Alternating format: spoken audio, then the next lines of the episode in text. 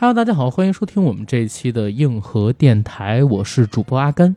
我是 Lawyer AD，好，大家刚才好像还听到了一个喵喵的声音，那个声音是是抖音新晋主播摆烂猫锅贴的声音。靠，我还以为你能想到的有意思的梗是什么？哎，这个抖音新晋网红主播现在已经有七十五个粉丝了，侯爷，多牛争取逼啊！这期节目完了破百，好破百好不好？破百好不好？大家没有去关注，关注一下。没错，为什么要在 AD 家里录呢？因为啊，还有两天 AD 就要离开北京了，我要去高原上的明珠西宁市，还回来吗？要要回来要啊，要回来哈。好的，好的，一个礼拜的时间嘛，所以我们俩必须得把下个礼拜的节目提前给录出了。这两天就比较忙、啊，然后赶到了 AD 的家里。我们这一期的节目，如果大家看到标题，会发现有两个字占的比重非常的大，短短十几个字的标题名里边出现了三次到四次，这两个字是算法正义。哦，是正义，是正义，正义好的正义。为什么“正义”这两个字在标题里边要出现这么多次？是因为我们今天节目要讲的主题是一部叫做《正义的算法》的剧集。这部剧集我知道，可能很多朋友并没有看过，因为截止到我们节目录制的时间，二零二二年的七月二十七日晚上，他在豆瓣上边的点评人数也才一万三千多人。嗯，并不是一个大爆特爆的热剧。但是为什么我和 AD 两个人要做这部《正义的算法》？是因为我们从这部剧上看到了很多可以引申到我们现实社会当中，我们所身处的这个地域空间当中的故事。嗯，正义的算法，正义这两个字在现在太难定义了，怎么计算？其实说实话，我也不清楚。正义如何被定义？每个人心里边现在似乎也都有了一个自己的标准。是所以这个词现在是越来越难说出口，越来越中二，越来越被人看作是小丑，常挂在嘴上的话。是，正义如何获得？对，这个我觉得又是另外一个难题。而且你获得的会是所有人都认为的正义吗？嗯，几乎是不可能的一件事情。我觉得你刚才那句话讲的特别好。现在这个社会上，如果谁经常把“正义”两个字放在嘴边的话，可能或多或少都会成为大家心中的那个中二的人。没错，嗯，所以就在现在这个时代，其实正义是越来越模糊的，越来越不被提起来的。而且为什么我跟 AD 两个人就是看完这个剧之后，我们俩觉得很喜欢，或者说很能引起我们自己的一点联想，是因为这个剧它是一个律政剧，嗯而且是一个律政单元剧。也就是说，在二十六集很短的篇幅里边，它大概以两集为一个案件去推进整个故事。嗯，包了十几个案件，而这十几个案件很多都可以在我们现实生活中找到原型。嗯比如说，我在最开始的果冻案件上边就看到了三氯氰胺事件的影子，是而在随后几集当中，幼儿园的那个案子又让我想到了前两年章子怡还发过声的三颜色幼儿园伤子案。是。对于我来讲，在前十集里头有一个案子给我的印象特别深，嗯，因为我感觉在近几年里，我看到了大量的类似案件出现在我国的互联网上。嗯，这个案件的特征是，通常在某一天晚上闲暇无事的时候，你在刷微博，突然在微博上出现了一条很多人转载的视频。嗯这个视频里面通常有一个被定义的坏人，嗯这个被定义的坏人可能正在指着拍摄视频的这个人嗯，在说着一些什么事儿，而且可能语气也不是特别好。那么拍视频的这个人呢，就被我们理所应当的理解成为了这个事件的弱势群体。没错，而我们在看到这个视频的时候，我们的第一反应通常都是站在弱势群体这一边，嗯，去帮他发声，嗯去帮他谴责这个在视频里被定义的坏人。嗯，但是我们也见证了太多次这样的事件被反转。对，可能隔了几天以后，那个在视频里面被定义的坏人，他放出了一段更长的视频，或者是第三者嗯以第三者的视角放出了一段完整的视频，整个事件前因后果摆在大家面前的时候，大家才发现啊，原来是这个拍摄视频者在恶人先告状。而且他甚至有可能是个施暴者。没错，对吧？其实最简单的例子就是前段时间闹得风风雨雨的艾梅伯跟德普他们俩离婚案嘛，嗯，对吧？几年前是一个什么样的风评，现在又是一个什么样的风评？所以其实你说的那个案子，咱一会儿跟大家具体讲是什么案子，但是可以把它定义为被病毒营销传播后，网友被媒体舆论左右的正义。是，然后像这样的案子还有好几个，包括我们一直在倡导对儿童的教育要减压减负嘛。嗯在这个电视剧当中，还有一集叫做《小孩难搞》，其实讲的就是一个被父母压榨教育、监视教育的这么一个天才少年的故事。嗯所以，它能引申出来的社会表达有很多，我们才想着要不要哎和大家来聊一聊这部《正义的算法》，当然也会拿出一定的篇幅来聊一聊我们看到这部剧以及这些案件之后所联想到的社会当中所发生过、我们所见过的一些案件，然后还有我们想要说的话，嗯对吧？这样的节目其实咱们最近比较少做，咱们最近做的纯影视的东西比较多，嗯，这期还是比较有发散性的。对，因为最近的这些影视作品，你要说真的和咱们现实生活有多强的连结的，嗯，其实并不太多并。不太多，嗯，因为绝大多数都是架空，是，对吧？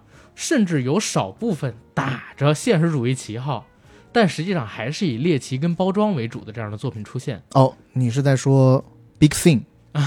也不是啦，因为最近有一部戏叫《女士的法则》嘛，那一部我不知道大家有没有看，很像你刚才说的那种站桩戏哦。哦，OK，嗯而且这部戏它是一个律政剧，之前咱们国内还有一部律政剧，是诺贝尔数学奖的发明者啊，靳东老师。是。哦，对对对对对，靳东老师发明这个诺贝尔数学奖，我真的是五体投地，是。因为他看了太多的书籍了，你不能怪他好吗？他拍了一部戏叫《精英律师》，嗯。那部戏呢虽然也是律政剧，但是律政只是个皮，嗯，里面还是一部偶像剧，甚至是一部中年偶像剧，谈情说爱为主，没有任何法律常识。为什么我说我比较喜欢这次这个正义算法？就在咱们录制这期节目之前，我在来的路上，我在看 B 站上边一个叫做法山的 UP 主，嗯他的一个 reaction 视频。这个法山 UP 主他其实就是一个律师来的，嗯他带了自己另外一个律师朋友，还有自己一个助理，在边看这个剧边做 reaction。然后在看的时候，他不止一次的去说，这部剧是很尊重法律常识的，嗯。而且还单独提到了这部剧请到了不止一个法律顾问，而且都是知名律师哦。其中有一个律师叫做赖芳玉，我还去查了一下，嗯，他是福原爱离婚案的律师，而且寻求过法律援助。就是这样级别的律师作为一个法律指导，嗯。所以在这部片子里边，你别管是庭辩也好，还是法律条文的引用、案件的一个本身的还原，我觉得都是比较考究的。嗯，它都是有本所依，有本所依。当然了，这部剧你看他在前边也写了一个，为了戏剧效果，里边的庭辩戏或者说法律对，会有一些夸张的地方，有一些夸张的地方，嗯它会有提示，但是这些提示的出现反而更代表着主创团队很尊重他们所拍摄的这个行业，是以及他们背后所代表的法律的公平。对，因为你知道的，像其实我是不太喜欢看这种庭辩戏，或者说在我的印象里是站桩戏，是专门用嘴去讲一些这种法律常识，然后两边等于说是唇枪舌剑这种。嗯，但这部戏的法庭段落，即使像我这种对庭辩戏不是那么感兴趣的人，看起来我都觉得特别有意思，就是因为他在里面有一些合理的放大，是他放大了一些幽默，放大了一些小动作以后，你会感觉整个庭辩的气氛没有那么死板和严肃，没错，活泼了起来，而且它的每一集的进度还是挺快的。是。所以说到这儿，我觉得咱们还是应该先介绍一下这部戏。嗯，它的制作信息，还有幕后的团队以及它的出品公司，然后我们详细的跟大家讲一下，就是我们怎么接触到这部戏，然后这部戏它里边几个故事，还有我们引申出来的一些东西，好吧？正义的算法是由哔哩哔哩和迪士尼 Plus 联合出品，金钟奖导演许富祥执导。许富祥如果大家不熟悉的话，他其实是台湾氧气美女陈意涵的老公羡慕了，哦，我的敌人。陈柏霖、郭雪芙你的死敌。对我的死敌，陈柏霖、郭雪芙领衔主演，林格宇、侯妍希、林玉品和陈雪贞等主演的律政轻喜剧。这部戏呢是从二零二二年六月十五号在 B 站播出，就在我们节目录制的前几天，刚刚播出了最后一集。全剧一共二十六集，每集的长度大概在三十五分钟左右。三十五到四十分钟。差不多。嗯故事的简介百科上写着：实力超群、帅痞魅力的律政明星流浪，在即将高升之际，遇到了人小鬼大的可爱萌娃刘凉凉。刘凉凉的突然出现，让他原本潇洒自在的生活方寸大乱，事业上被迫与新人律师林小妍组成了冤家搭档，与律所里性格各异的律师们并肩作战。一件件精彩的案件，一场场高能的辩护，在鸡飞狗跳的日常中共同探索正义的真谛。这是这戏的一个简单的剧情介绍。陈柏霖在这戏里边演的就是男主角，刚刚我们说到的流浪，而郭雪芙扮演的角色林小妍也是这部戏的女主角。是这个戏我，我觉得我比较有发言权。嗯，虽然这么讲出来是不是有点得罪人，但是我说实话，我、呃阿甘也知道，我不太看大陆剧，是因为大陆剧因为种种原因吧，可能因为呃平台钱收紧的原因嗯啊，制片方想赚更多钱的原因，所以呢，通常会给剧情注水。嗯然后呢，每一集拖得很长，然后集数也特别长。那这个呢，首先没有这个困扰嗯。在第二个呢，就是他在轻喜剧方面，我觉得是做得非常好的。尤其在最近几天，我一直跟阿甘讲，越来越发现我自己的笑点好像比阿甘要稍微高那么一点点。是但是我在看这部戏的时候，正经几乎每一集都有那么一两个地方会让我会心一笑，这我觉得是挺不容易的，因为有一些剧吧，就是它的笑点如果做的特别 low 的话，你会觉得整体的它的质感会下降。没错，因为我昨天在跟我女朋友看这个戏，我特地跟她指一点，我说你知道吗？这个戏最难的地方，并不是说到底对法律或者说庭辩这块儿有多考究还原，嗯，有多尊重，而是喜剧这一块。是因为你会发现写喜剧真的很难，尤其写这种就是每隔几句就会包一个小梗，对。暗戳戳戳你的这种轻喜剧，其实现在是非常难的，对编剧的要求很高。是，最怕最怕的就是他在抖包袱的时候会让观众感觉反感，对。我恨不得要快进，这就不好了。对，但他这个里头呢，还我觉得一是比较节制，嗯。二是确实编剧是有一点功力的，嗯。或者说经过反复推敲这些桥段和包袱，所以当他抖出来的时候，你会觉得啊，适合这个剧情融在一起的，或者他有一些包袱抖出来的时候，确实是剧情急速推进过程当中的呼吸点，没错，对吧？你有的时候让你恍神一下，就是几句废话，嗯但是这几句废话里面抖一些小的包袱，你还觉得哎挺有意思，挺有意思。而且还有一点，我觉得演员真的选的挺好的，嗯，就是演员本身的气质，在做这些轻喜剧的梗的时候，不会让你感觉到违和。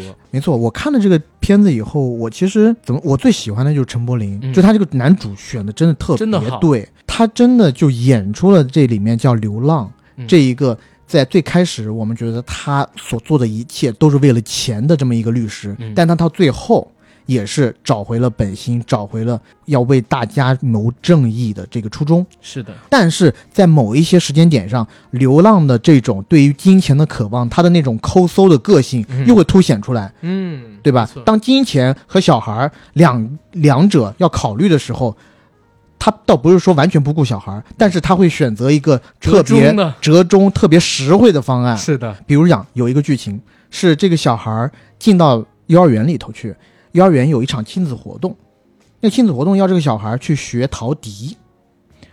这个亲子活动呢，也要求爸爸要跟他一起表演，所以这个流浪也得学陶笛。嗯一开始，流浪是拒绝嗯去做这个事情的，因为他觉得我去学这个东西是耽误我赚钱的时间嗯，因为律师嘛，对吧？嗯时间就是金钱。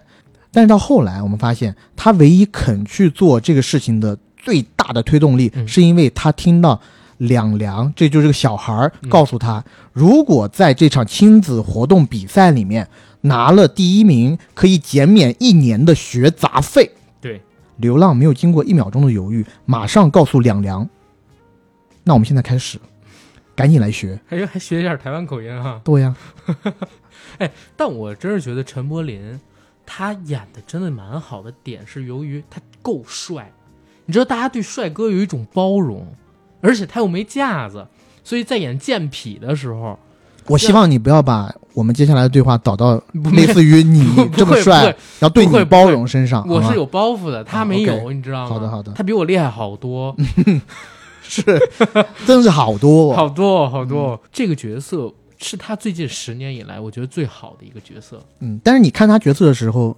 你你并没有代入，对吧？没有，啊啊没有，没有，没有，我又不是挺好钱放在第一位，这点我比他强，啊，挺好的。对吧？因为他中间有一段和他前女友这种纠缠不清的那段小的细节，我怕 我很怕你在那段细节上代入过深不会，不会，啊。不会，并没有。然后整个故事简单的剧情我来跟大家说一下吧。流浪扮演的呢，其实是一个在当地非常知名的精英律师，年少有为，虽然年纪不大，但已经是他所在的律所的初级合伙人了。而他所在的律所其实是在当地非常顶级的一个律所。过往这些年里边，无往而不利，处理各样的官司，甚至还常常登上电视。在台湾当地是一个电视明星来的，大家都知道台湾有各种名嘴，嗯，也在往那个方向的努力。对，而且在电视上给大家普法，没错。那在电视剧的一开场的第一集，其实是流浪在接受采访的时候，以一个非常跋扈的口吻跟大家介绍什么才是是好的法律援助，哦 让大家来找自己嘛。嗯紧接着镜头转过去，是通过女主和女主领导慧云姐他们俩的嘴，告诉大家流浪到底是一个什么样的人啊？年少有为，挣很多钱，而且长得非常的帅气，又有魅力。前两天刚获了一个案子的胜判，而他获胜的方式很有可能是跟一个在台湾当地非常难搞、有美魔女之称的女律师在开庭的前一晚，俩人去干了些什么。这块儿具体干了什么我也不知道，因为逼了消音了。对对这个剧里边很贱，老有消音。这个剧里头有很多的消音片段，嗯，但是我我搞不清楚，它是在 Disney Plus 上也会消音，还是说这是中国特供？这是设计，哦，OK，这是设计，因为整部剧其实它是有非常强的日漫跟日剧感，嗯就是因为我是比较喜欢看日剧的，嗯尤其我是木村拓哉的粉丝，我会去看他的《东京大饭店》呀，前两年的戏《教场》啊，包括再往前最喜欢的就是他的《律政英雄》，其实我说这么说的话，嗯我也挺喜欢看日剧的。是吧？呃，是的，嗯你是喜欢日本电影？呃，日本电影，对啊，嗯，你肯定不是日剧，日剧也挺喜欢看的。好吧？嗯律政英雄，因为我很喜欢看，包括就是零零年代那一部、一五年那一部、零七年的剧场版，还有后来的第二部的剧场版，我都看了。还有李狗嗨，当然我也看啊。所以在整个剧正义的算法开始铺开剧情，甚至说都不是铺开剧情，就刚刚开场我就能带入到那个情境里边去。许富祥一定是一个律政剧的迷，尤其是日剧迷，整个色调的调色都非常的日剧感。嗯然后片头曲的进入，两个男女主角他们人物的闪跃也也很有日剧 OST 的感觉，而人物的设定，一个知名的律师，然后有自己性格上的缺陷，嚣张跋扈，嗯，然后贪钱、贪钱，贪女色，很像日漫，对不对？嗯。很像日漫里边设计，而且随着电视剧的剧情，你往后边来看啊，他们介绍完了流浪之后，紧接着就是跟流浪相遇。流浪扮演的是一个视金钱利益为第一的人，嗯然后其次，他作为律师，他自己供奉的信条是什么？我要以我的委托人的利益为第一优先。没错，所有的事情都是为这件事情服务。当然，尽可能的我不去违背真正意义上的公序良俗，嗯但是在不违反公序良俗的情况下，我要保证我的委托人利益，哪怕委托人有损于公德，是，他也要委，他也要保证这个。而女主的设定呢，就是一个呆萌的，甚至略显中二的律政界新人。正义狂魔。他其实开始的时候，我跟 AD 聊，我说我认为他是坚持程序正义，AD 还特地指正我说不是程序正义。他并不是程序正义，嗯他是坚持一个绝对的正义。嗯就是这个事情，如果是有一个对错的话，他他打官司的目的是一定要把错的绳之以法，嗯但是并不会以他的委托人的利益为第一优先。对这是什么意思呢？因为有些案子我们知道，你花个三年五载你是可以去打赢的，但是你打赢了以后。按法律条文中的这种判罚规定，嗯你可能可以拿到的赔偿金额也就那么一点儿。但是如果这时候私下和解。在庭外有一个和解，嗯而你的对家可以 offer 你一个特别大大好几倍的这么一个数字，以这个女律师的个性，她是完全不会为辩护人考虑，他是会拒绝这个 offer 的。他说我们不签，对我们不签，但你转念一想，他不签这个东西，一定要去坚持那个正义，可能给这个委托人一家带来的可能是三五年的提心吊胆，没错，而且到最后反而得不偿失，因为你要换算成时间的话，你拿到的那些赔偿可能微不足道。所以当这两个人被捏合到一起，形成一个组合，一种戏剧上的反差感就出现了。对，而且大家如果看这个戏，正义和算法之间那个的下，其实是有一个天平在的。嗯，其实他是在衡量到底是委托人的利益为第一正义，还是作为律师啊，嗯还是我们传统意义上的正义为律师该坚持的第一正义对。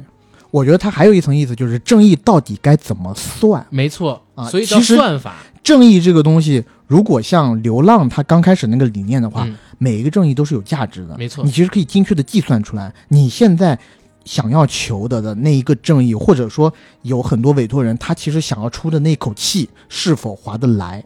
是否划算，可以量化。没错，对而再紧接着的人设就是两个人第一次交涉案子的过程当中，流浪出现了一个从来没有遇见过的小男孩，这小男孩喊他爸爸，喊他爸爸，对，对吧？然后小男孩只会说：“爸爸是流浪，爷爷是刘谁谁，奶奶是呃那那叫婆婆阿嬷，阿嬷，对，阿公是谁谁谁，阿嬷是谁谁谁。你真的好不熟我们台湾哎呀，哦。我对台湾好不熟悉啊，真的是，就期待二零三五坐高铁去的时候好好了解一下了。然后哦，一个劲儿说自己就是他的儿子，身上还有一张纸条，说凉凉，未来一段时间就委托给你照顾了，请你一定要照顾好他，同时一定要把他当做你自己的亲生儿子哦，嗯，他就是你的亲生儿子，他就是你的亲生儿子。先说前边这三个人物的设定跟人物关系的相遇，嗯男主跟女主是怎么相遇到一起？是因为这个小孩儿见到了男主之后，一直像狗皮膏药一样粘着他。男主当时正在和女主打一个果冻案的官司，男主代表的是那个果冻的厂商，厂女主代表的是一个被害者家庭。对，这个被害者家庭的小孩，因为吃了太多这个厂商的果冻，嗯而这个果冻里面其实含有一种化学物质，嗯如果人吃的太多的话，嗯会对你的肾脏产生非常不好的影响。而这个小孩嗯就是得了这样的一个肾病。有一点就是这个东西可以吃，但是呢，这个果冻里边这种微量元素是超标的，是，超过了法定的标准，所以这个小孩又吃了很多，导致有问题。嗯，小孩的家长就委托女主来帮他断案嘛。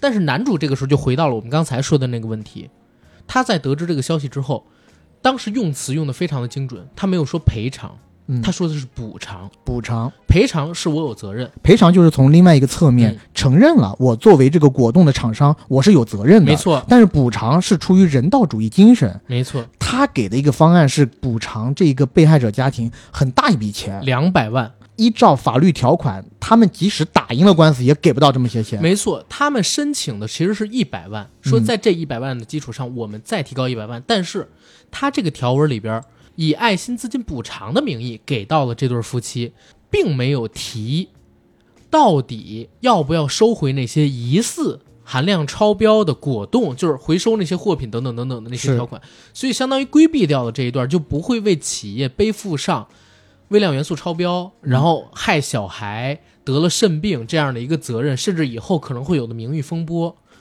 女主呢，在得知这个消息之后，哦我们不签啊！你这个很明显就是想要私下调解这种事情，我们肯定不。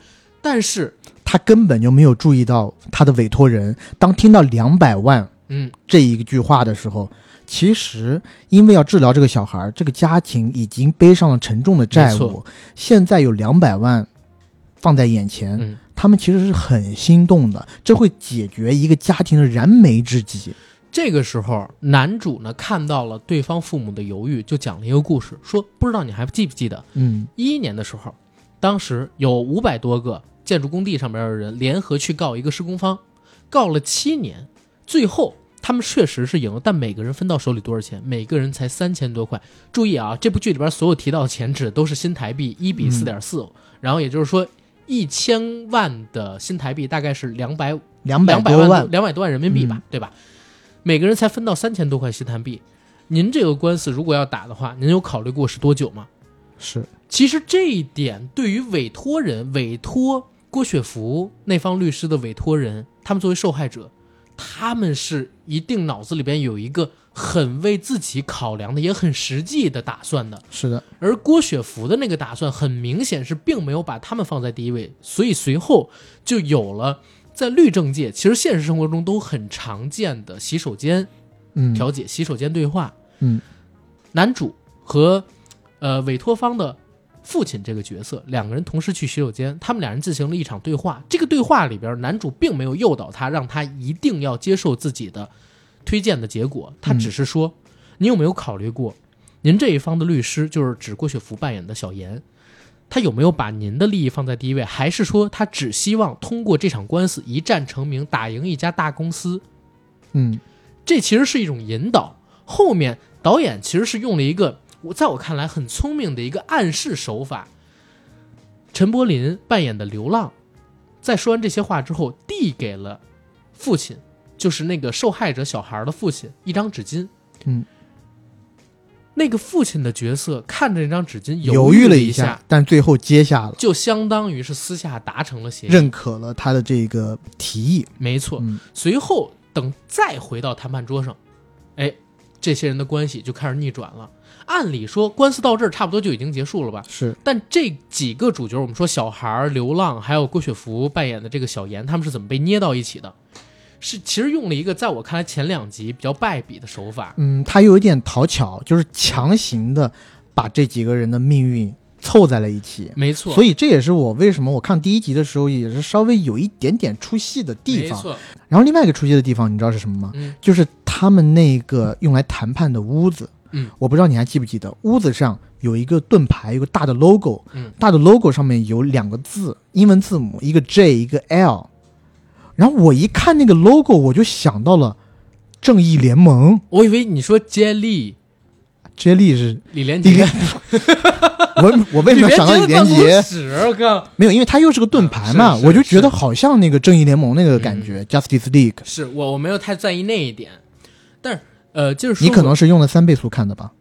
我没有第一集，啊，第一集还真的是三倍速，这这这是能讲出来的吗？当然可以了。第二集我觉得是所就是二十六集里边比较难看的，嗯，从第三集开始真的就变得好看起来。对，这块儿一定得跟大家说，就是一定要熬过一二集，因为一二集是属于介绍人物、嗯，安排人物关系，它会有一些强行的巧合存在。对，有一些降智的地方存在。嗯但是到第三集开始真的渐入佳境，对，然后还有一句话怎么说来着？无巧不成书嘛。没错。对，按理说官司到刚才我们说的那儿就已经结束了这个案子，但是呢，来了一个机械降神。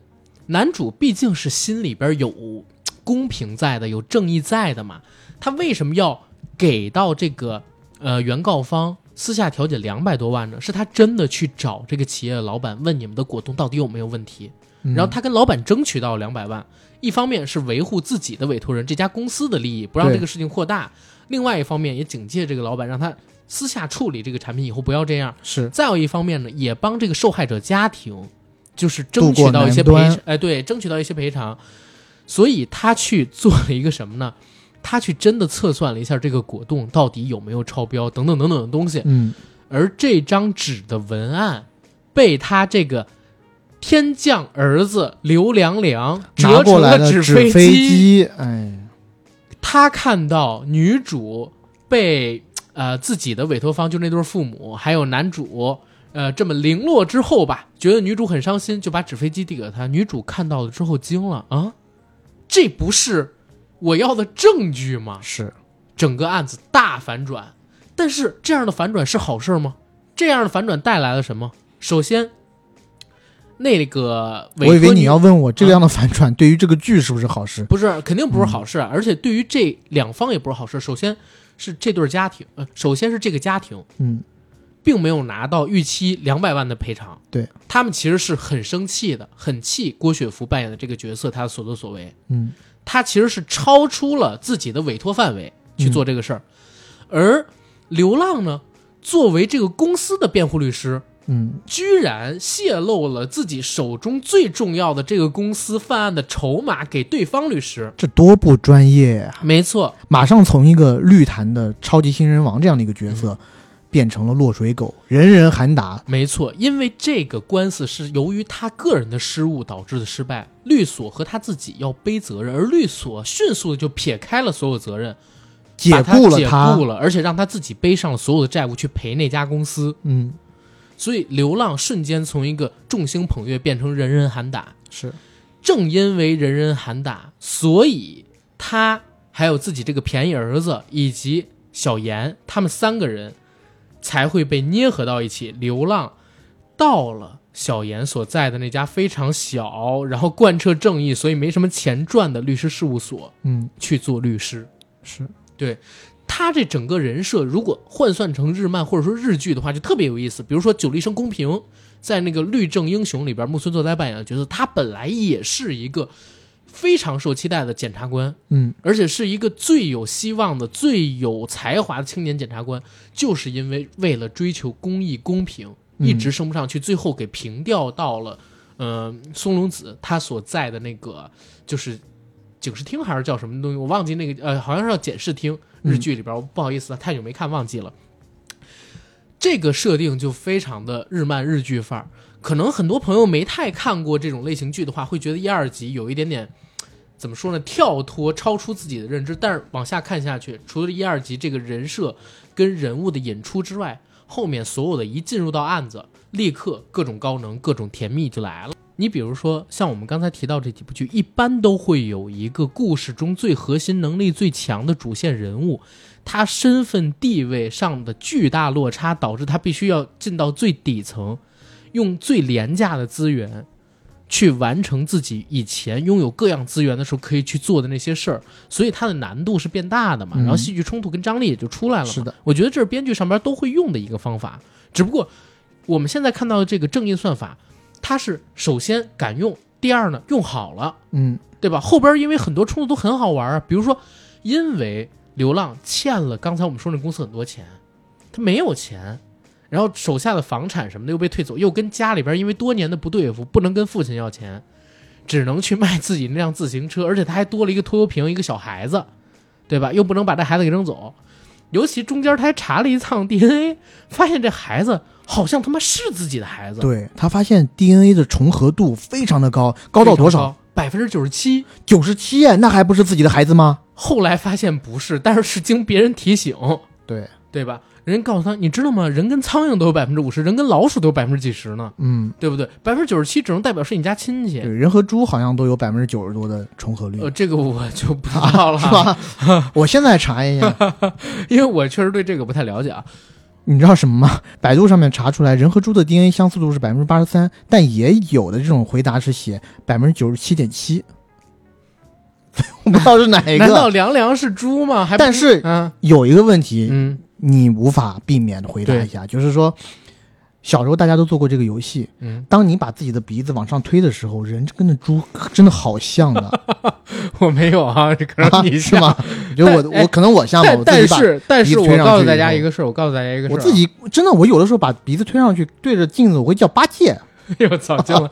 哎，但是我我跟大家说一个事儿，有一个特别准的一个算命的方法，就是你写下你自己的名字，啊、然后在自己的名字的第一个字上面写上 M，然后呃第一个字的下面写上 W，最后一个字的下面写上 W，第一个字的左面写上 E，然后最后一个字的右上角写上 Q，用线把它们连起来，就能算出你上辈子是什么。啊，是这个是为什么呢？你连起来是一头猪呀啊，是是，E？是鼻子啊，M 是耳朵，啊，两个 W 是脚，Q 是尾巴，然后把名字整个给框起来了。哇，你真好棒棒啊，我小时候老拿这去骗人嘛，对吧？嗯然后就是说回来啊，所以你说就是凉凉跟他的这个相似度到底，所以你说律师也不是什么都懂，嗯，对吧？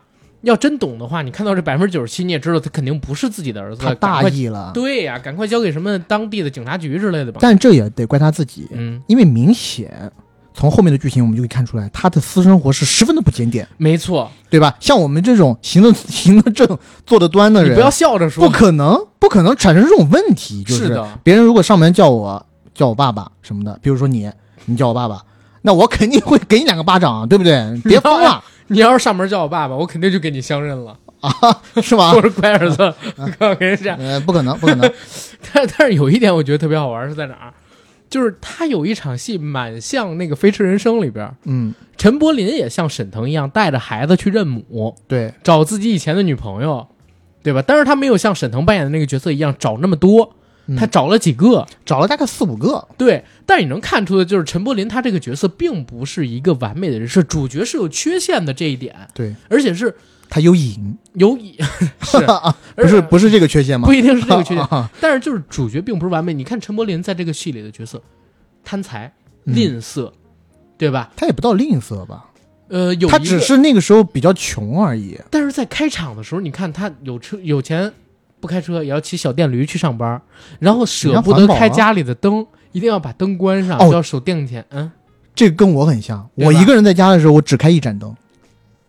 谢谢你。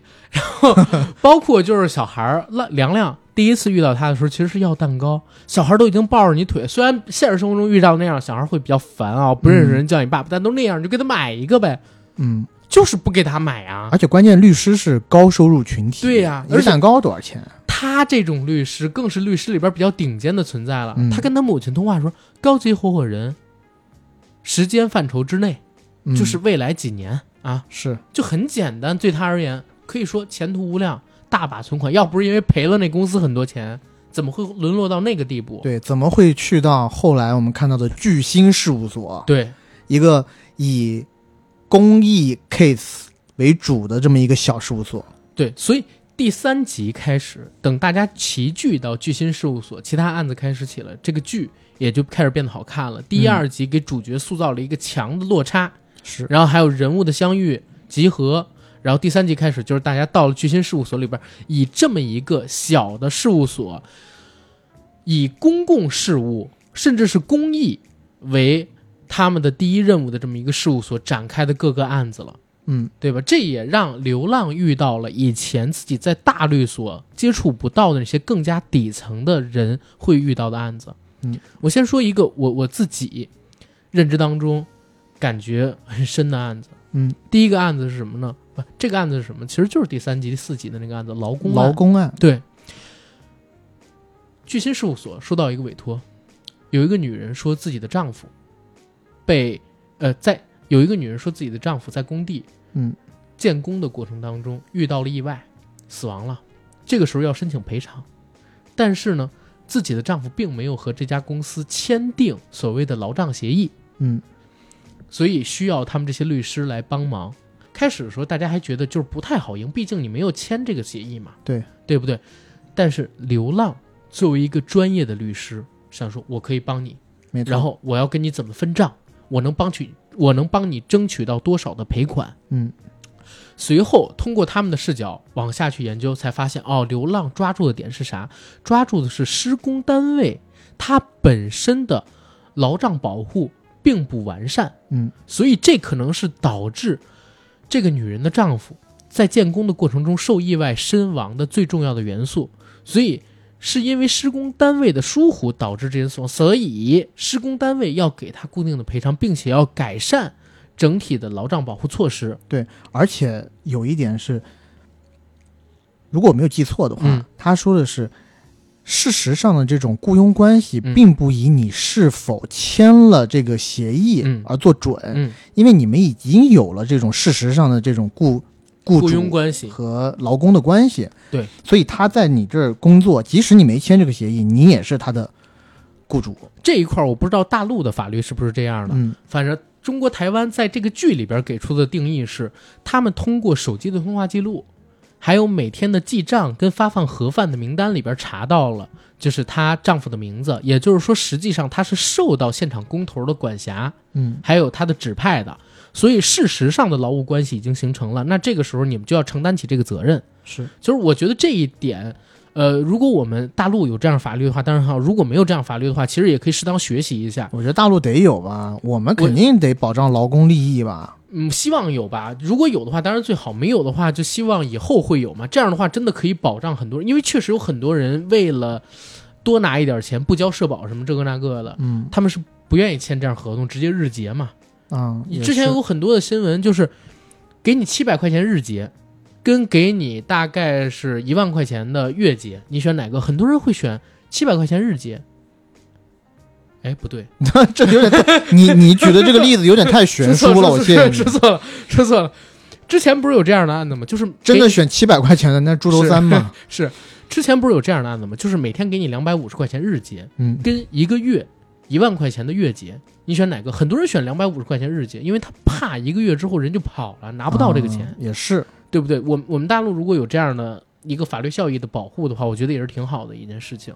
然后说回到这个案子里边来，男主呢通过自己的努力帮助女方获取到了这个赔偿，嗯，但是真正的反转到这儿才开始。对，反转是什么？反转是这个女方以为因为劳作死亡的丈夫其实并没有死，没错，死的是另外一个人。没错因为他在工地上起的是一场大火，他们只找到了一具焦尸。嗯，并没有死。嗯，这个人在法院判决完，甚至都已经该付款的时候，又出现在他们面前了。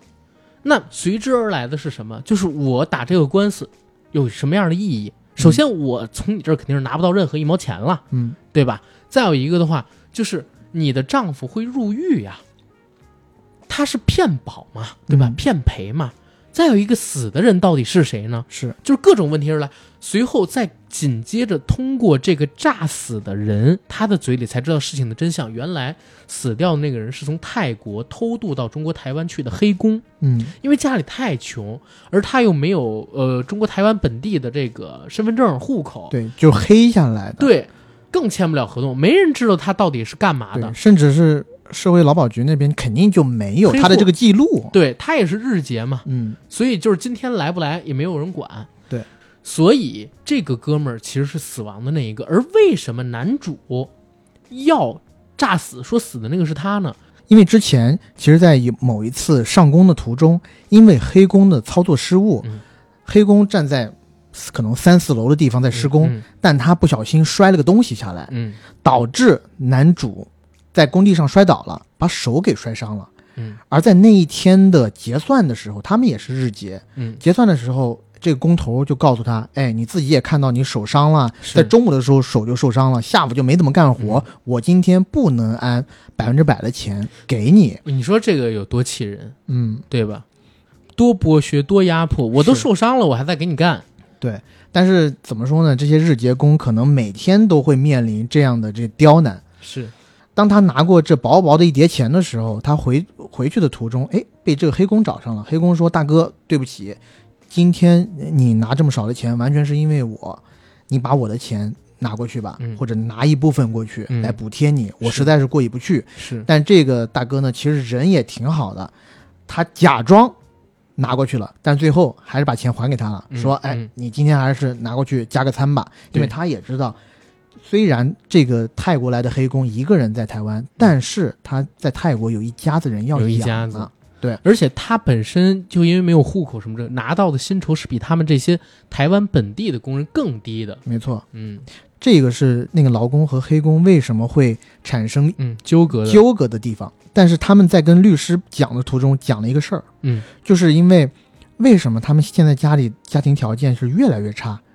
是因为之前这个劳工在工地上把腿给摔伤了，是，导致其实你也很难再出去找到一个收他的新的工头是的，。是的。他只能在这个工地上一直干下去，即使知道这个工地上的安全措施做的不是特别特别的好，嗯所以才间接的导致了，其实那场大火发生的时候，对。他其实也在工地周围。嗯。但是当他看到他们把这具焦尸拿出搬出来的时候，嗯。他心里也知道啊，一工地要隐瞒他们用黑工这个事实，对。二他当时觉得这是一个特别好的机会，嗯，来为自己讨回公道，嗯。因为他自己之前在工地上受以伤，以他自己嗯，说在工地上受伤啊，甭管是手还是脚，嗯。都没有拿到相应的赔偿。对，那这天赐良机，他不如假死一番，要个赔偿金。等事情风波嗯过了以后，他再冒头和自己的家庭相认。而且最重要的还有两个点。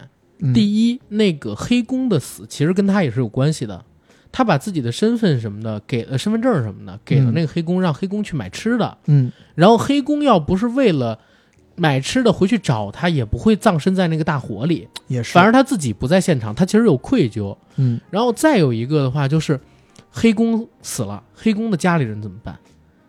对吧？对然后自己现在又这个样子，不如借着这个机会弄点赔偿，给家里边人看病养老，还能照顾那个黑工他们家的人。嗯，他想用这个方法，于是铤而走险，炸死了。是，但是炸死始终是炸死，你人不可能不出来的嘛。尤其在现代社会，你其实大家都知道，又有摄像头，包括中国台湾也有嘛。很难真正的隐姓埋名。对呀、最后还是出现了。那这个时候到底应该怎么办呢？是让他入狱吗？还是该行使什么别的方法？男主角找到了一个非常非常非常妙的点，嗯就是他通过首先劝说劳工，你一定要去自首，不要让你家里人为你承担这个责任，而我会帮你争取到更多的赔偿。嗯，男主选择是什么？首先劝这个劳工去自首，然后去寻找更多的资料，最终打动了一个工头，让工头证实整个工地工地工作环境对工作安全环境度是非常非常之差的。帮所有的劳工都要到了赔偿。嗯这就是男主通过自己的努力跟不懈的沟通达成的一种正义的结果。是，对，所以这个案子其实我是印象蛮深的。嗯深的点在哪儿？第一，苦命人真的是苦命人，而且你知道，之前有一句话叫什么“麻绳专挑细处断，嗯厄运专挑苦命人”。之前全北京最惨流掉的那个大爷，嗯满天下找儿子，是，然后警方跟他说儿子尸体找到，他死活不承认。不信不信这个对但其实我认为那真的是他儿子，只不过被泡的浮肿。但是你要明白，就是老两口，嗯这是他的寄托，他肯定是能，就是尽量就不让自己去相信这个东西嘛，嗯对不对？然后在北京，如果大家看过那次的流调记录的话，会知道从早到晚到半夜，几乎没有停歇过。没错，而且经常是步行嗯从一个地方前往另外一个地方去翻工，省钱呀，而且年纪都已经五六十岁了，对不对？嗯所以你说这是真正的苦命人。而刚才我们提到的案件里边，你说泰国黑工也好，还是刚才我们提到的炸死的劳工也好，其实也是苦命人，对，完全就是台湾那边社会的底层，底层的不能再底层的人了。太底层了。然后再加上家里边孩子有病，嗯老人要赡养，对其实生活条件是极差。而在最开始最开始的时候，就是第一集一开始的时候，陈柏霖接受采访，就是他演《流浪》，当时说。每月拿两万八的最低薪资吗？两万八是指新台币啊，嗯换算下也就六七千块钱人民币，这是工地上边的工资，干力气活的工资，你就可想而知他们的收入水平并不高。到底该怎么样保障他们的权益，让他们在一个相对安全的环境里边工作，在中国台湾也是一个问题。而这仅仅是中国台湾的问题吗？嗯它，并不是。是如果我们带到我们所生活的现实空间，我们所在的中国大陆嗯这个社会语境下，这更是一个普遍的现象跟问题，太需要有这种类型的剧去发生、去表现出来了。嗯对。但是这个故事还没有完，嗯，因为到最后的时候，其实女主角还是对男主角颇有微词的。是嗯女主是这样跟他说的，因为男主呢，不是有状告一件事吗？在打官司的时候说，哎，劳工的腿受伤，嗯其实是因为工地不安全，是在工地摔倒导致自己受伤，甚至造成类似残疾这样的结果的。嗯但是男主其实心里早就有了，嗯，劳工为什么腿会受伤的答案，因为他发现了。劳工家里有一辆小电摩托，而那辆而那辆电摩托上有一个最近被撞伤的痕迹，嗯从而了解到，在劳工出发去工地前有过一次摔伤，他的腿很有可能是在那次的时候摔坏的。是的，所以，到底是因为在工地劳作摔伤了腿，进而引发了后续的诸多悲剧，还是因为自己不小心受了伤？但是呢，流浪拿它作为一个一个工具。变案时候的工具嗯进行使用，这个东西让女主产生了流浪这样做是否是正义的怀疑。对，对吧？他会觉得这一场迎来的辩护嗯，其实是有瑕疵的、有污点的。，对。但在流浪那边，这个完全不是问题。对，所以这个就是计算之后的正义喽，嗯对吧？如果能以我无伤大雅的手段达成最优解，我可以选择使用这样，这就是流浪他所执行的正义的标准。是的，我觉得这个尺度拿捏的特别好。对，如果在这个故事里面，他以腿受伤一事为由嗯，去状告了一个特别小的事儿，我觉得这就是有一点诬告嫌疑。但是在这个故事里面是说，哎，在工地这么一个很多都是危险的环境下，你给这些劳工的安全措施这么的不足，嗯，那即使之前没有这个人腿受伤，那他往后迟早有一天会惹一个大的祸端。对，而且这个点好在哪儿？如果他仅仅是以这个劳工诈死，诈完这个保险费用，但是他们不声张，让这嗯劳工继续隐姓埋名的活着，然后大家都拿到钱，就当是结束了，是，一定会引来就是观看者认为的不公平、不正义。嗯，所以他后面又添加了一重的反转，选择另外一个方式，更能够平息众人对于正义的理解。是，对吧？然后，所以在这一块，我就觉得编剧编的确实还是蛮巧的，而且也有社会意义。嗯，这个戏，然后再往后边走，你也来说一个，那我要讲一个故事了，就是网红诬告案。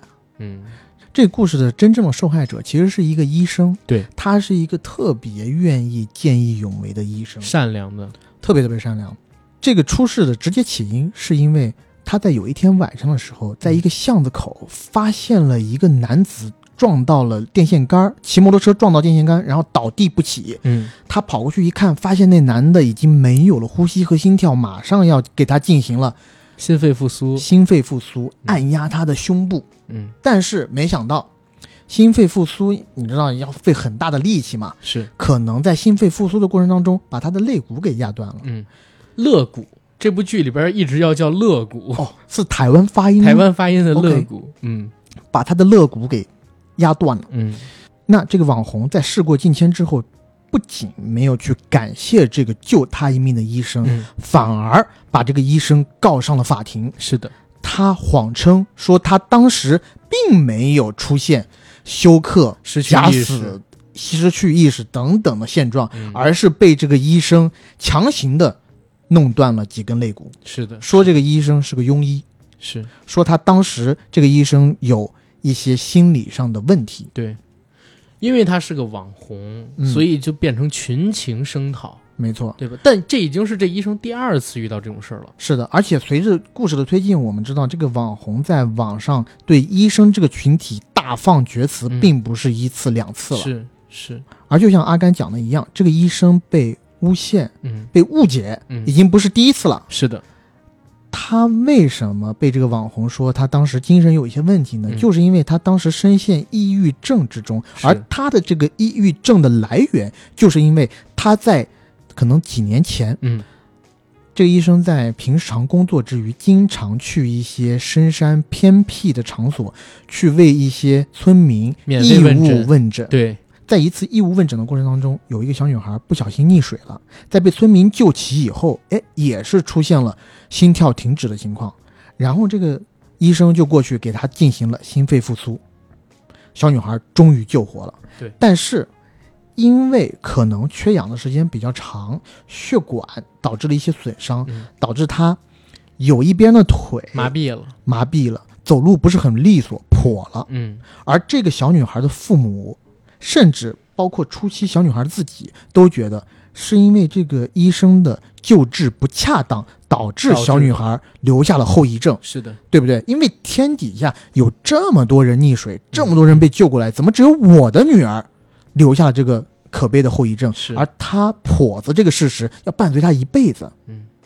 所以医生也是内心受到了很大的谴责，没错，嗯，患上抑郁症，觉得自己是做了一件好事，但是还这样的无端被人误解，他一直觉得心里这个郁结解不开。是他当时说了，就是跟自己的朋友他们在饭桌上那段对话，我觉得说的特别好。嗯他说：“我准备辞去医生执照，嗯，然后我准备重考兽医系，对，因为狗始终是狗，但人不一定是不一定是人。这句话写的特别的凌厉，没错，我觉得真的直指内心了。您想想看，在近年来，有多少因为见义勇为，反倒受其害的例子，对吧？见义勇为者，我们说的是。是。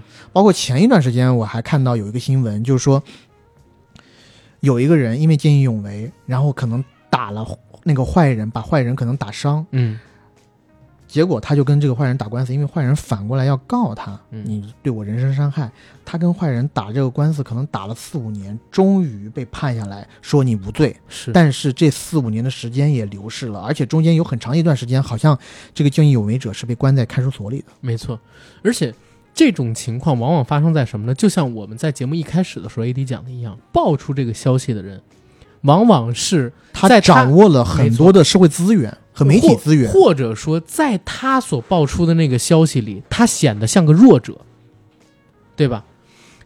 同情弱者是很多人第一选择。你比如说那个网红，嗯，他作为报案者，他其实手中有的是什么？是自己肋骨受伤的证据。他确实肋骨受伤了，这是毫无疑问的。但他的命因此被救下来这件事，只有他和大夫两个人知道，在没有做最终的调查跟审判之前，没错，所以他可以借由这个事儿呢，去做一个宣传，去做一个放大，博关注，要流量嘛，是。对吧？就把这个事情给炒了，操作出去了。前两年经常会发生一些高铁事件，我还记得高铁上有一个什么泡面姐、嗯。泡面哥什么的，开始的时候他自己剖出来那个视频，是乘务人员跟周围的人对他指指点点，不让他吃泡面，对，不让他吃泡面对。后来随着事件的推进，大家都疯狂的去骂铁路的工作人员、高铁的工作人员，然后人家搬出了其他就是乘客录下来的视频，才知道完整视频。完整视频是这个姐姐还是那哥哥啊？在之前先是吵闹放音乐，影响到了很多其他的人，然后等等等等，大家才会对他指指点点，然后铁路上的工作人员才会受到其他乘客的指引，去跟他展开对话交流，劝解他不要把声音什么的放出来。所以就是这样的对话，往往在看到第一幅的时候都是片面的，而且是利于剖出者的那一面的。没错，但真相是怎么样，其实往往要等更多的资料被展开，或者说等这个事件吧嗯，真正的判决出现之后，才能知道最后的答案，对吧？你就像这样的案件还有什么呢？艾梅伯跟德普也是我们开场说的那个案子，嗯，在几年前最开始扑出来说德普家暴这件事情的是艾梅伯，对不对？而且他并没有直接去说，他当时是借由着 Me Too 运动讲自己曾经经受过家暴，或者但他没说家暴他的人是德普，嗯，他只说自己曾经经受过家暴，然后呃性骚扰等等等等的，希望为女性群体发声。好，那所有看到这篇文章的人自动带入了家暴他的人就是他的前夫德普喽。嗯，对不对？当时也是对德普口诛笔伐，然后影响到他的事业。神奇动物在哪里？把他给除名。加勒比海盗五永呃，加勒比海盗六永远停住，包括德普很多在做的项目、财产、社会代言都停掉，是受到影响。但是随着时间的推移，德普要证明自己没有做过家暴的事儿，要维护自己的名誉，反诉。在过去大概五月份、六月份，大家也看到那场长达将近一个半月左右的视频直播官司的全程，嗯，大家心里边其实又有了一个自己的评断。我不一定说所有人都认为德普是正确的，德普是正义的那一方，但是相比起几年之前，我自己没有偏向性啊，因为对这事儿我也不是特别了解。但是对于几年前网上一面倒的去维护，维护艾微博，然后去狂喷德普，我相信又有了一轮巨大的反转跟变化。艾微博现在有可能被海王给提，就是除名。他现在肯定是被海王对海王二海王二里头肯定没有他了。对，所以就说这个事件的影响力到底，呃，所以就说这个案件很有代表性，是，对不对？反正到最后那个宣判结果，我记得赔的是，呃，艾梅博那边应该要赔给德普嗯一千多万美金，是但德普这边也要赔给艾梅博大概两百万美金。是，但是大家看到很明显了，是德普还倒赚八百多万，其实也是从另外一个侧面就是说明了谁的真话多一点儿，对吧？艾梅博肯定不是他像他讲的那么无辜，嗯他在很大程度上也是个怎么说呢，莱尔有一点疯的女人。是。当然了，这个东西就跟我们讨论的电视剧没有太多的关系啊。回到电视剧上边来，电视剧也是一样，网红在利用自己的影响力，然后利用这次的事件为自己博取流量。那为了博取流量，无下限的去恶搞帮助过自己的人，这样的行为也有很多呀。这次出现在电视剧里的网红也是一样，他为什么会撞到电线杆？是因为他举着手机在拍视频，他骑摩托车的时候。对我觉得在这个故事里面还有一个搞笑的点，在最开始的时候，庭审是往不利于医生的方向发展的，是的，原因是因为嗯这个网红找了一个目击证人，这个目击证人是当时目睹了全程的这么一个人，他其实是吃瓜群众，嗯，嗯但是嗯吃瓜群众站在了网红这边。是随着剧情的推进，我们才发现，原来这吃瓜群众根本虽然他人在那儿，但是他心不在那儿，他根本就没有看到这个事件的全程。为啥呢？是因为在社交媒体里面，他刚看到这个有一个人撞了电线杆倒下的时候，他就第一反应竟然是拿出手机发了一条 Facebook，嗯然后当别人去救助的时候，他又发了一条，其实他是玩了一个小梗，他又发了一条 Facebook 对。他自己没有动，对他没有动，他也没有去救助别人，嗯，他只是在那儿玩他的自己的社交媒体，玩梗，是是，而且那个梗可能是需要有一些时间去想才能想到的，所以整个的这个救助过程，他根本就没有上心，他也没有认真的去看，但是就凭着这个网红的影响力，嗯，而他想当然的就站在了网红这边，是。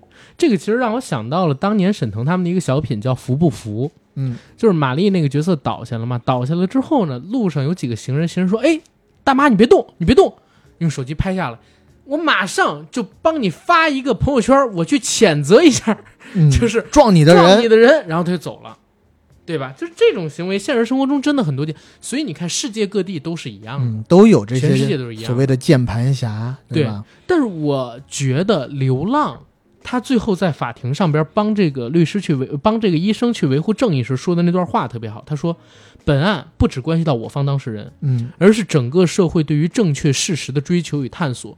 若只是为了个人私利而扭曲事实、忽视专业，不仅会阻碍社会发展，也会让愿意用其专业、热心助人的医师失去热情，对社会是更大的损失。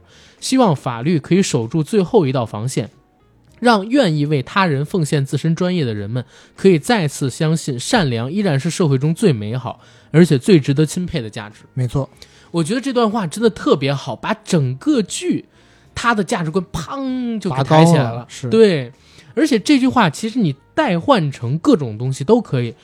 热心助人的医师失去热情，你可以换成热心助人的消防员失去热情，嗯，热心助人的警察，对吧？热心助人的电台主播都可以，没错，对不对？我们不能说为个人的私利，而是说被发酵之后，大家忽略掉了，嗯，事实，忽视掉了专业，忽视掉了良心之后，嗯，就很容易会引发的一种恶果到底是什么？或者说不能叫忽视，只是被左右，是，嗯，更多声音，嗯，但我相信了，就是这一种呃好人没好报的事儿，我嗯，们俗称讲俗一点儿，好人没好报的事儿，在呃我们国家应该会越来越少了。是。尤其你看，从最近宣判的这些例子，虽然经过时间很长，是，但是相比于以前那种和稀泥的判决，变少了。绝大多数这些因为见义勇为而陷入了一些官司漩涡中的人，是他们还是得到了正义的宣判，对正义或许会迟到，但是不能不到。我们不能要做缺席。对，我们要做的也是不能让他迟到，嗯，或者说尽量少迟到吧，是大概这样。然后除了你刚才说的这个案子，呃，网红反告案之外，还有我刚才所说的果冻案跟劳工案之外，我还觉得最后一个案子其实也蛮有意思的。嗯大家要知道，这是中国台湾的剧，最后一个案子是什么呢？其实是直销案。嗯，对吧？诈骗案，诈骗欺诈，但是我为什么想叫直销案？是因为你要知道，直销这个词儿的发源地啊，嗯，就在中国台湾。嗯或者说亚洲真正把直销知识传销发扬光大的地方，形就是成一整对形成一整套体系的，把直销跟传销这种模式真真切切的带到中国大陆来的，那就是台湾。所以啊，就是最后以这个案子作为一个收尾点，我觉得是挺好的。嗯，但是这个案子其实我跟 AD 我们俩都有聊过，他还是有一点机械降神的，嗯，因为最后他其实是打不赢这场官司的时候，安排了一个什么呢？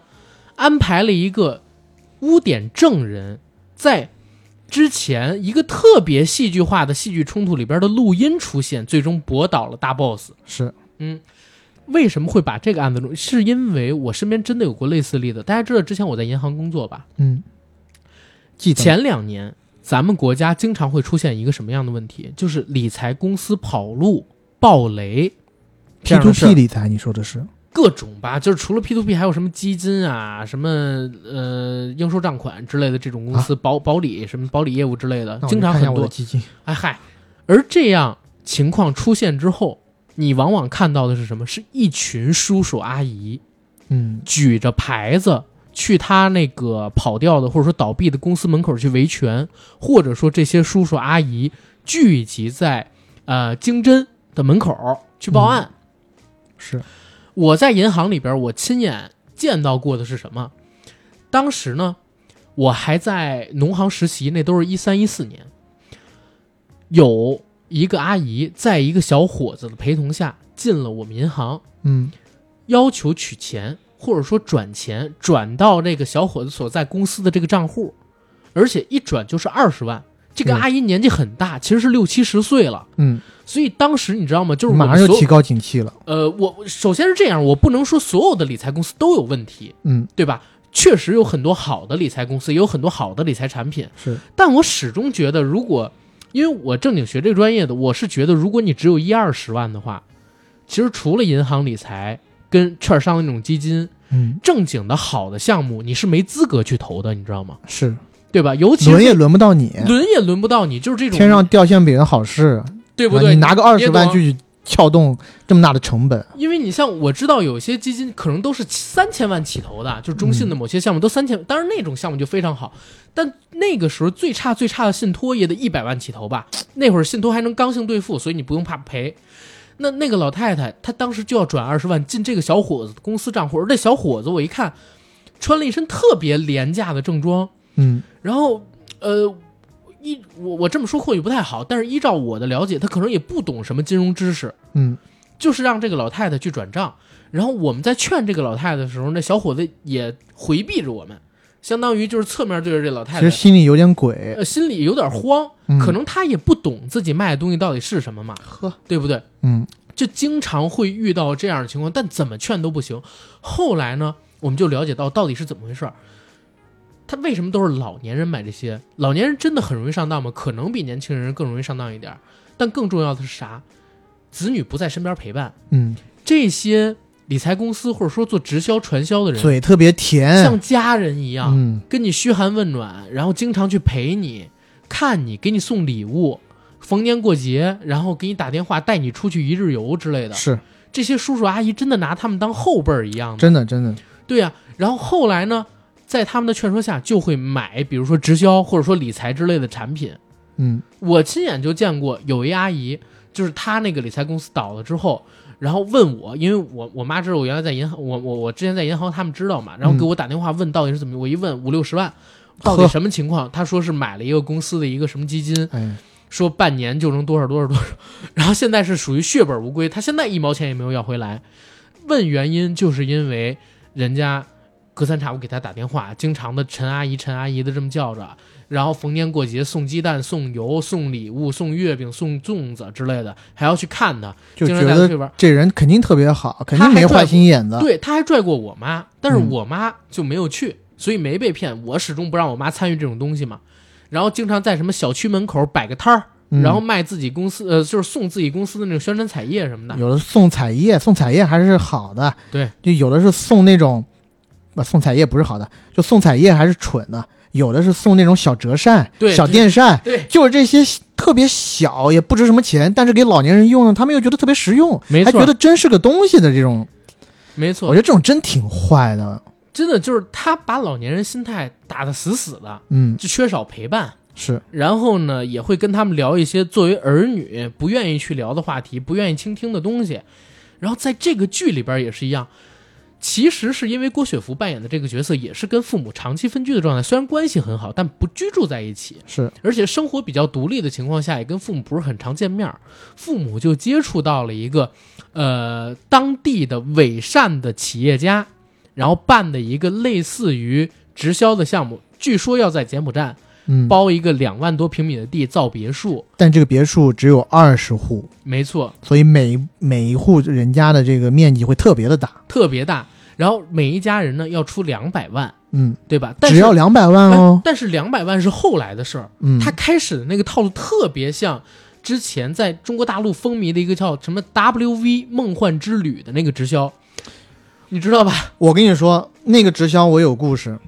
我觉得 WV 梦幻之旅那个直销，我外公外婆就差一步。就进了，在疫情之前，我记得我妈有一次给我打电话，特别生气嗯，就一直在说一个女生的坏话。那个女生可能在我妈的描述下跟我差不多年纪，可能比我稍微再大一个一两岁嗯。那那个女生就三斤两头往我那个外公外婆家跑，对，然后带我外公外婆就要出去玩儿，先是去做讲座，再后来就是去呃卖各种东西。我外公外婆买了一些呃一两千块钱的那种东西吧，什么按摩垫啊，什么电动的枕头啊什么的。到后来，最大的一个出现了，据说是让我外公外婆花那么一万多块钱，然后搞一个什么宝岛的那种环岛游，对对对对对，然后，而且经他们的描述，到我现在也没有搞懂他是嗯怎么洗脑我外公外婆的。反正我外公言之凿凿的跟我妈说：“你知道我外公这个人，我外公是堂堂东南大学机械系的大学生，你知道吗？机械系的大学生，是是，五六十年代的大学生，照理说真的不应该受这种欺骗，但人一老真的不行。我外公跟我妈妈说是花这一一万多块钱，这个事儿是怎么事儿呢？全球，其实算是一个投资产品，嗯。玩只是附带的，是。玩一圈以后，利息加上那个什么东西，还可以翻个两倍。所以就赶紧就就想花钱，但是因为他们的存折什么的，我我妈在银行里嘛，嗯。都是在我妈那儿，所以要要让我妈把钱划给他们，嗯嗯。我妈就不给，就偏不给。你知道你外公为什么可能会信这个东西吗？啊你扪心自问一下自己，嗯，你给你外公打电话或者联系他的时间有那女生一半多吗？肯定没有，对吧？真没有。你要有那一半多，你外公也把这钱给你了。是对吧，就是这种事儿真的有。那个 W A 梦幻之旅，我这次看到这个剧里边那个叫呃那个项目的时候，我就发现一模一样。因为 W A 梦幻之旅是你先交一会费进去，然后拉人头攒下线，有积分，带着这个积分跟稍微交一点点钱就可以。他们那个宣传说是在什么酒店，呃有有折扣，在全全世界哪儿玩都可以。就享受特别大的优惠，非常便宜就能到外边去旅游。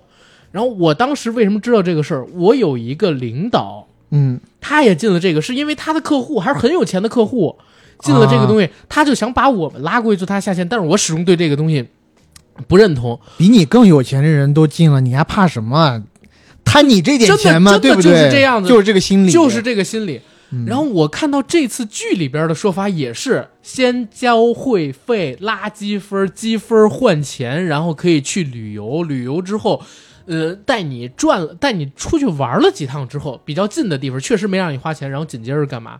要你花两百万买别墅，嗯，对吧？卖别墅就是这一套。我靠，我特别 W A 梦幻之旅。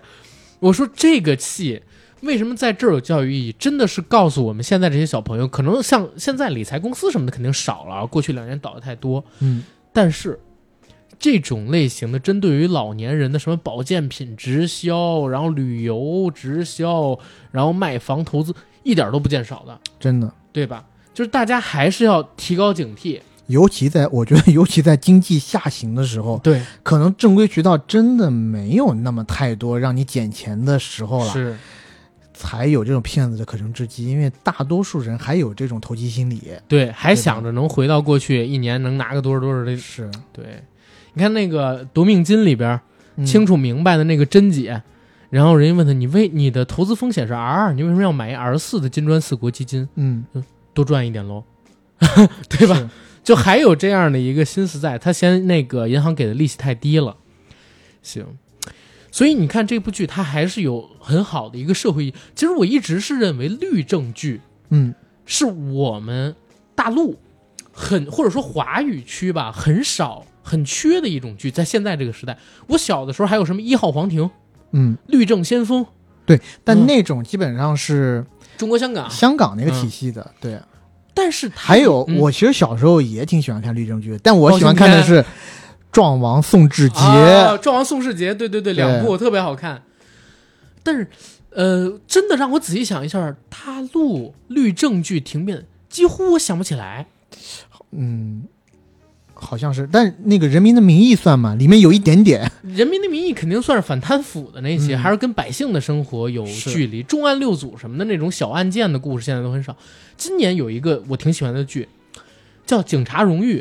嗯，警察荣誉跟这个正义的算法有一个共通的点，就是警察荣誉那一个电视剧讲的是啥？讲的是一个所儿里的故事，它没有一个大的主线，它也是每两集一个小案子，就是所里边的那种派出所民警经常会遇到的各种各样的案子，就是编剧特别有生活。而这次看这个正义算法也是每两集一个案子，肯定也是编剧下大功夫的。如果是一个大案子贯穿十几二十集，其实相对而言也比较好写，反而是这种更贴实生活化的嗯小案子，日常生活中可能会遇到见到的更见功底。嗯啊，当然你这一点我还是保保持这个保留意见的啊因为我觉得大案子其实是更难写，你要把这个对啊，你要把这个嗯，呃起承转合，然后这么十几集都要扣在一起，其实挺难的。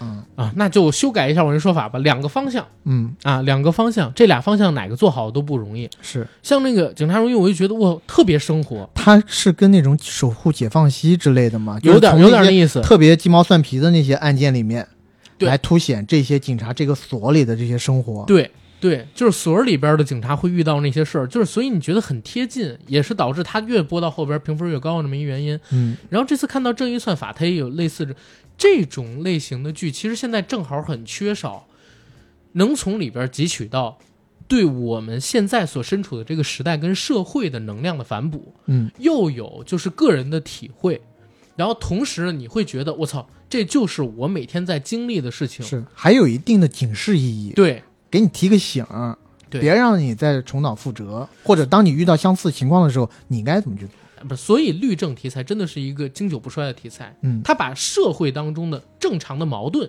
就能给你展示出来，因为我们的矛盾最后都是要到法院里边去解决嘛。嗯，有几个人会选择妈逼都得死，咔咔咔咔，是就是这么解决呢？对不对？最后还是要到法院上面去，那这些东西就是天然的剧集素材，嗯，而且又有警示恒言的意义在嘛。没错警，示恒言有点过，警示意义在，对，所以好剧还是推荐一下，对正义的算法，大家有时间的话一定要去 B 站支持一把。看一把。然后我觉得我们今天这期节目可以到这儿。嗯，OK，我最后的结尾做一个广告，我们的节目《硬核电台》已经在全网各大播客平台同步播出，欢迎各位收听、订阅、点赞、打赏、转发我们，也欢迎加微信 J A C K I E L Y G T 加我们的官方微信听友群。如果你是北京、上海、广州、深圳这样城市的朋友呢，欢迎在加他的时候说一下您所在的城市，拉您进单独的城市群，同时关注。硬核班长以及 AD 钙奶爱喝奶的微博啊，当然啦，如果你有看某些什么视频的习惯啊，也可以就是搜一下这个摆烂猫锅贴，啊，还有硬核班长这个视频平台的号，嗯大家可以去关注一下，谢谢大家。谢谢。